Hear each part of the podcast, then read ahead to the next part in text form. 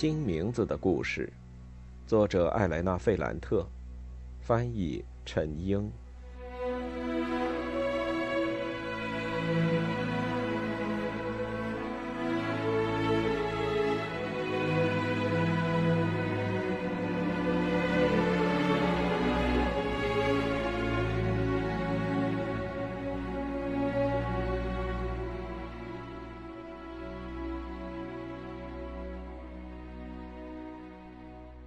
一百零九，一九六六年圣诞节假期前夕，我得了一场非常严重的感冒。我给父母家的一个邻居打了电话，在我们的老社区里，终于有人装电话了。我让他告诉我的父母，圣诞节我回不去。接下来的几天，我开始发高烧，不停的咳嗽。宿舍的人越来越少。我正精疲力竭、半睡半醒的躺在床上，听到有人很大声的说话，说的是我们那儿的方言，就像社区里那些通过窗子对骂的女人。我听到了我母亲的脚步声，那是我无比熟悉、刻在我脑海里的声音。她没有敲门，就直接打开门，拎着一大堆包就闯了进来。这简直不可思议。他几乎没有离开过我们的社区，最多也就是去那不勒斯城里。就我所知，他从来都没有去过那不勒斯之外的地方。虽然如此，他还是坐了一晚上的火车，给我带来了提前准备好的圣诞食物，是他专门为我做的。他说话粗声粗气，好像要命令我马上康复。好像会有奇迹出现，让我跟他晚上一起出发回那不勒斯，因为他要马上回去，家里还有父亲，还有其他孩子。他一边大声嚷嚷着，一边移动房间里的东西，搬东西的时候一点儿也不当心。我担心宿舍的负责人会过来阻止。除了发烧，我还要忍受他。我感觉自己要晕过去了。我闭上了眼睛，希望自己陷入那种晕乎乎的黑暗之中，而他不会跟上来。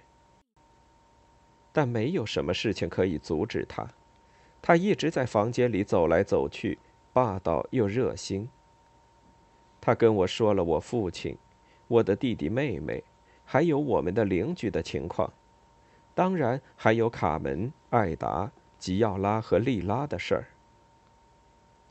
我尽量不听他说什么，但他一个劲儿的说：“你不知道他做了什么，不知道发生了什么事情。”他总是会过来摇晃我的胳膊或被子里的一只脚。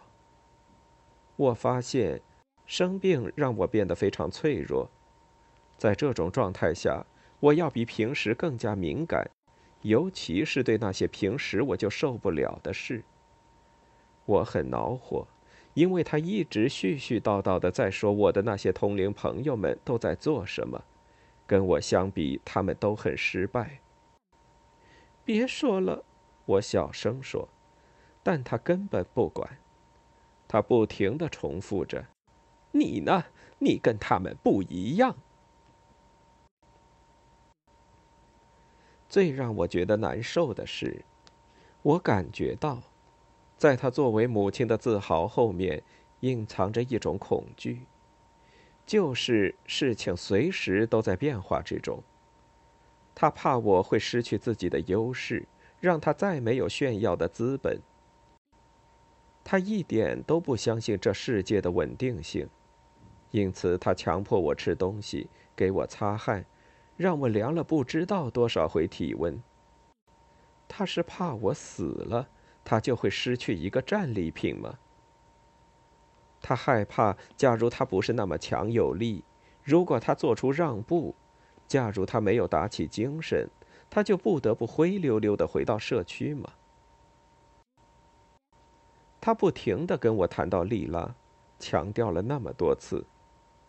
我忽然意识到。他一直都非常在意莉拉，从莉拉小时候起就非常在意她。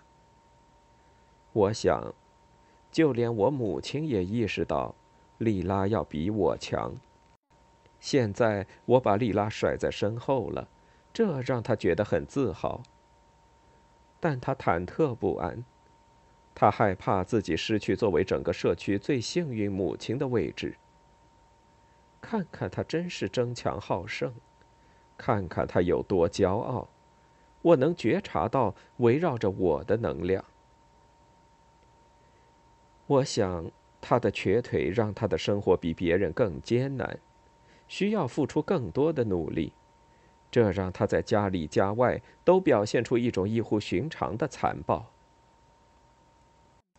我父亲是个什么样的人呢？一个非常软弱的小男人。他已经习惯于低三下四。他小心翼翼地伸出手去，就是为了得到一点小费。他无法突破任何障碍，进到这栋管理森严的楼里。但是我母亲做到了。他走了之后，房间里寂静下来。我松了一口气。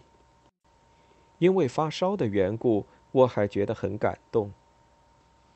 我想象着，他独自一个人向人问路，到火车站怎么走。拖着一条有毛病的腿，独自在这个陌生的城市里行走。他不会花钱坐公共汽车的，他一直都很小心，绝不浪费一分钱。但是他一样能做到，他会买到正确的车票，坐上正确的火车，整个晚上都坐在非常不舒服的座位上，或者站着，一直到那不勒斯。到了那不勒斯，他还要走很长一段路。他会一口气走到我们的社区，然后又接着擦洗家里、做饭，把大鳗鱼切碎。他会准备一大盘沙拉，还有鸡汤、鸡蛋蜜糕。在他脑子里，总是想着一件让他觉得慰藉的事：莱农要比吉奥拉、卡门、艾达、丽娜。比所有姑娘都有出息。一百一十。按照我母亲的说法，因为吉奥拉的缘故，莉拉的处境变得更加艰难。所有一切都开始于四月的一个星期天。甜点师傅斯帕纽洛的女儿邀请艾达去教堂电影院看电影。第二天晚上。店铺打烊了之后，吉奥拉去找艾达，跟他说：“你一个人在这儿做什么？你来我父母家里看电视吧，把梅丽娜也带过来。”事情总是一环套一环。她跟她男朋友米凯莱晚上出去时也会拖上她。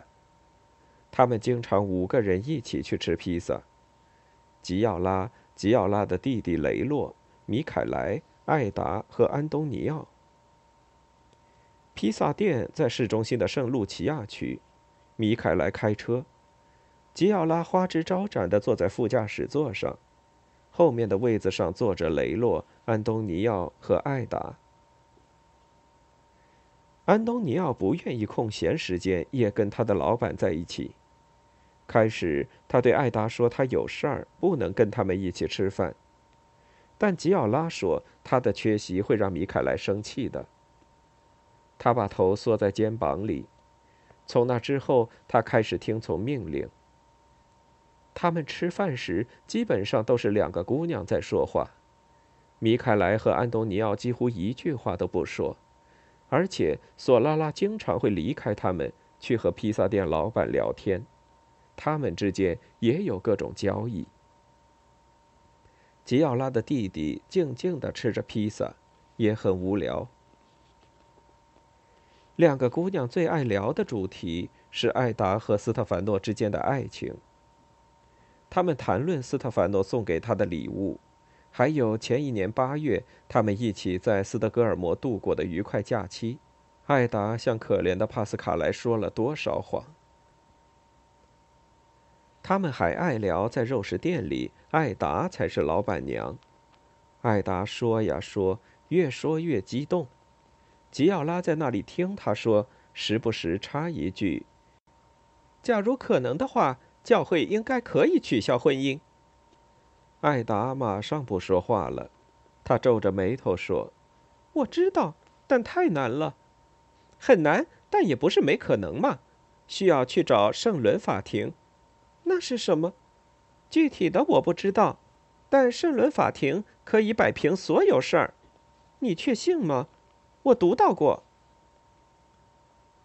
这种意外的友谊让艾达觉得很幸福。”一直到那个时候为止，他一直默不作声，因为发生的事情让他很害怕，同时也有许多顾虑。现在他发现，谈论这件事情让他心里舒服多了，让他觉得理直气壮，负罪感也消失了。让他不自在的是他哥哥对他的敌意。实际上，他们每次回家都要吵一架。有时候，安东尼奥简直要扇他耳刮子。他大声地说：“你他妈为什么要把你的烂事儿告诉所有人？你有没有意识到，你简直就像个婊子？你让我也成了个拉皮条的。”他用一种他能做到的、最令人生厌的语气说：“你知道为什么米凯莱·索拉拉要跟我们一起吃晚饭？因为他是我老板。”这只是一个原因，那还因为什么？因为我跟斯特凡诺在一起，他是个重要人物。假如我等着你出戏，梅丽娜的女儿还一直都是梅丽娜的女儿呢。安东尼奥失去了耐心，对他说：“你不是跟斯特凡诺在一起，你是他的姘头。”艾达哭了起来：“不是真的，他只爱我。”有一天晚上，事情变得更加糟糕。他们在家里，已经吃完了晚饭。艾达在洗盘子，安东尼奥直愣愣的看着前方。他们的母亲一边哼唱着一支老歌，一边在起劲儿的打扫地板。后来，梅丽娜不小心用扫帚碰到了女儿的脚，这引发了一连串可怕的反应。当时有一种迷信的说法，我不知道现在还有没有，就是假如用扫帚扫过一个未婚姑娘的脚，这姑娘就会嫁不出去。艾达好像忽然间看到了自己的未来，她向后跳了一下，就好像有一只了脚上，她手上的盘子掉到了地上。“你扫到我脚上了！”她冲着母亲喊道。他母亲吓得张大了嘴巴，他又不是故意的，安东尼奥说：“他是故意的。你们都不愿意我结婚，让我伺候你们，你们想让我在这里待一辈子。”梅丽娜一边尝试着去拥抱女儿，一边说：“不不不！”但是艾达毫不客气地把她推开。梅丽娜后退了几步，撞到了一把椅子，跌到盘子的碎片上。安东尼奥跑过去扶母亲站起来，但梅丽娜吓得大喊大叫起来。她怕儿子，怕女儿，怕周围的一切。这时，艾达却毫不相让，他叫喊的比母亲声音还大。他说：“我要让你们看看，我会结婚的，很快就会。丽娜，假如不让开的话，我会让她让开，我会让她从这世上消失。”安东尼奥摔门走了。这次他比平时更加绝望。在接下来的几天里，他极力想从这场悲剧中走出去。他尽量装聋作哑，尽量避免经过旧肉食店。假如他偶然遇到斯特凡诺，也会立刻扭头看向一边。他竭力克制自己想揍他的冲动。他觉得头很疼。他不明白到底怎么做才是对的，怎么做是错的。他没有把莉拉交给米凯莱，她是不是做错了？假如莉拉没有回到她丈夫身边，他妹妹的处境是不是会发生变化？所有一切都是偶然发生的。她想着，这一切都没有任何善，也没有任何恶。但在这时候，他的脑子很容易又卡壳了，就好像为了摆脱那些噩梦，他又开始和艾达吵架。他对妹妹喊：“那是一个已婚男人，他的孩子很小，你比我们的母亲还要糟，你根本就没有脑子。”艾达则会跑去找吉奥拉倾诉，对他说：“我哥哥疯了，他想把我杀了。”就这样，有一天下午，米凯莱把安东尼奥叫去，让他去一趟德国，办一件比较棘手的事儿。安东尼奥没有推脱，相反，他很愉快的出发了，没和妹妹，也没和梅丽娜打招呼就走了。他想，在国外，在那些人说话就像电影院里的纳粹分子，他们肯定会用刀捅死他，用枪打死他。但是他很高兴，他觉得这要比继续看着他母亲和妹妹受罪，但什么也做不了要强。他更乐意被杀死。坐火车出发之前，他唯一想见的人是恩佐。他发现恩佐很忙，在那段时间里，恩佐在变卖所有的东西：驴子、小车、他母亲的小店铺、铁路边上的那片菜园子。他想把卖的钱给一个没有出嫁的姑姑，让姑姑照顾自己的几个弟弟妹妹。那你怎么办呢？安东尼奥问。我要找一份工作。你要改变你的生活。是，你做得好，我需要这么做。我还是，还是只能做以前的自己。胡说，就是这样。但是也好，我现在要走了，不知道什么时候才能回来。拜托你了，你能不能时不时的去看一下我妈妈、我妹妹，还有几个小孩？如果我在社区，我会去看他们的。我觉得我们都错了，恩佐，我们不该把丽娜带回来的。也许是吧。一切都一团糟，真不知道该怎么收场。的确呀。再见了，再见。他们连手都没有握。安东尼奥到了加里波第广场，坐上了火车。他经过了一场非常漫长、让人难以忍受的旅行。整天整夜，他感觉到各种气愤的声音在他的血管里流淌。仅仅几个小时之后，他就觉得非常疲惫，双脚发麻。自从退伍回来之后，他就没有出过远门。他时不时从火车上下去，在喷泉那里喝点水，但他很担心火车开走。后来他对我说，在佛罗伦萨的车站，他觉得很难受。他想，我要在这里停一下，我去找莱农。一百一十一，安东尼奥走了之后，吉奥拉和艾达之间的关系更加密切了。吉奥拉跟梅丽娜的女儿建议说，那也是他想了很久的事儿了，不应该再傻等下去，他应该逼斯特凡诺解决这个问题。丽娜必须从那个家里出去，他对艾达说：“你应该住进去。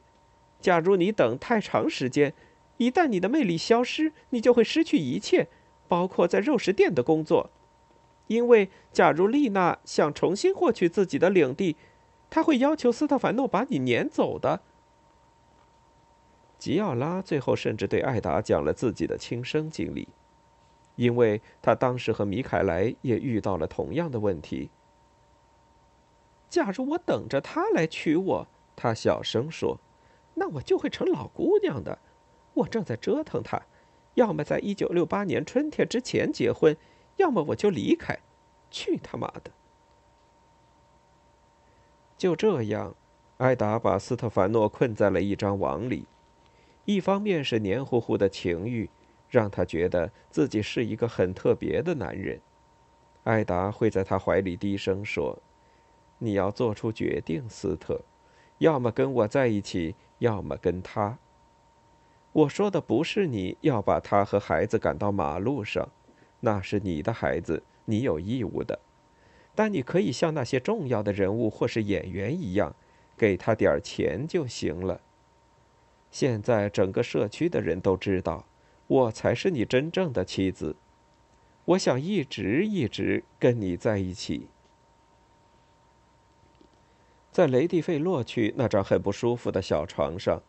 斯特凡诺紧紧拥抱着艾达，对他说：“好的。”但他回到家里，除了冲着丽拉嚷嚷，一会儿是没干净的袜子穿，一会儿是他又看到了丽拉和帕斯卡莱或者其他什么人说话。但他并没有采取什么行动。这时候，艾达开始抓狂。在一个星期天的早上，他遇到了卡门。卡门带着怨气说：“他们在两个肉食店的待遇很不一样。”说着说着，他们俩就开始说莉拉的坏话，因为各自不同的原因，他们都认为莉拉是他们不幸的根源。最后，艾达忍不住跟卡门讲了他的感情状况，他甚至忘了卡门是他前男友的妹妹。卡门已经迫不及待的想加入这种闲谈。他很享受的听着艾达的故事，还时不时的火上浇油，提一些建议，尽可能的伤害艾达，因为他背叛了帕斯卡莱，还会伤害到莉拉，因为莉拉背叛了他。但不得不说，除了满腹的怨气，他还感到一种兴致，因为他和这样一个有故事的女人来往，他小时的玩伴。后来公然成了一个有妇之夫的情人。我们这个社区的女孩子从小就想着嫁人，长大之后，我们总是同情做别人情妇的女人。我们觉得这些女人都更让人激动，更争强好胜，尤其是更时髦。从另一方面来说，我们都希望那个男人合法妻子会得一种很严重的病，然后死掉。通常，这些合法妻子都是一些非常阴险或者曾经背叛过丈夫的女人。最后，情人就会被扶正，实现他爱的梦想，成为妻子。总之，我们习惯于站在情人这边，使后来的一切都合情合理。卡门尽管有些阴险，他的建议都是出于报复。最后，他还是带着激情支持艾达的爱情。他有一天非常真诚、发自内心的对艾达说：“你不能继续这样下去，你应该把那烂女人赶走，和斯特凡诺结婚，生你们的孩子。你问问索拉拉兄弟，看他们认识不认识圣伦法庭的人。”艾达马上就接受了卡门和吉奥拉的建议。有一天晚上，在披萨店，他直接对米凯莱说：“这个圣伦法庭，你能不能打通关系？”他用一种戏谑的口气回答说：“这我不知道，我可以问问，总是能找到一两个朋友的。但是你现在拿着属于你的东西就好了，这是最紧要的事儿，其他的你不要太担心。”假如有人要害你，你就让他来找我。米凯莱的话对艾达来说非常重要，他觉得有人给他撑腰了。他一辈子从来都没有这样被支持和认可过。尽管吉奥拉在不停的鼓励着他，卡门也给了他一些建议，但一个非常重要、非常有权威的男性承诺会保护他。这让他觉得很振奋。那次他很愤怒，因为在八月，斯特凡诺没有像之前那样带他出国旅行，而只是去了几次海滨花园，这都没能促使他下定决心。他需要一个真正的、具体的现实，她发现自己怀孕了。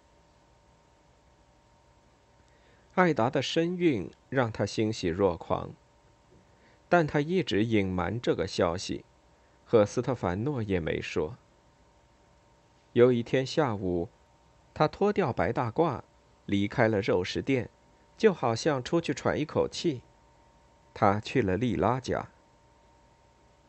发生了什么事儿？卡拉奇太太打开门，很不安地问他。艾达回答说。没有发生什么你不知道的事儿。他进到屋子里，当着孩子的面对丽拉讲了所有事。